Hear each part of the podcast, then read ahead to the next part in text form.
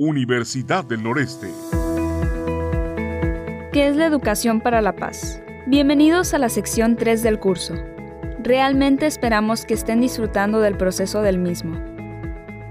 Conseguir un modelo de escuela en el que la convivencia pacífica sea una realidad es el objetivo principal de las acciones de educación para la paz que desarrollamos en la UNE. Para ello, es necesaria la participación de toda la comunidad educativa en la puesta en marcha de iniciativas que sirvan para hacer de los centros de enseñanza espacios de convivencia basados en la cultura de la paz.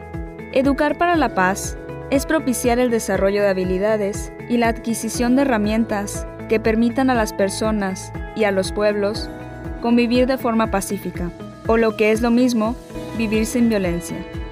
Este proceso lleva implícito la asimilación de valores como la justicia social, la igualdad, la cooperación, la solidaridad, el respeto y la autonomía.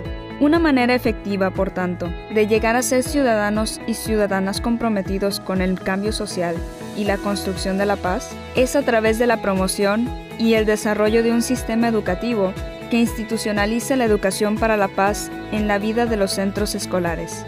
En esta sección haremos una reflexión acerca de lo que implica trabajar en la Universidad del Noreste bajo un enfoque centrado en la paz. Por tal motivo, conoceremos su definición. De la misma forma, conoceremos y analizaremos los contenidos y enfoques pedagógicos que desarrollan una educación y pedagogía para la paz.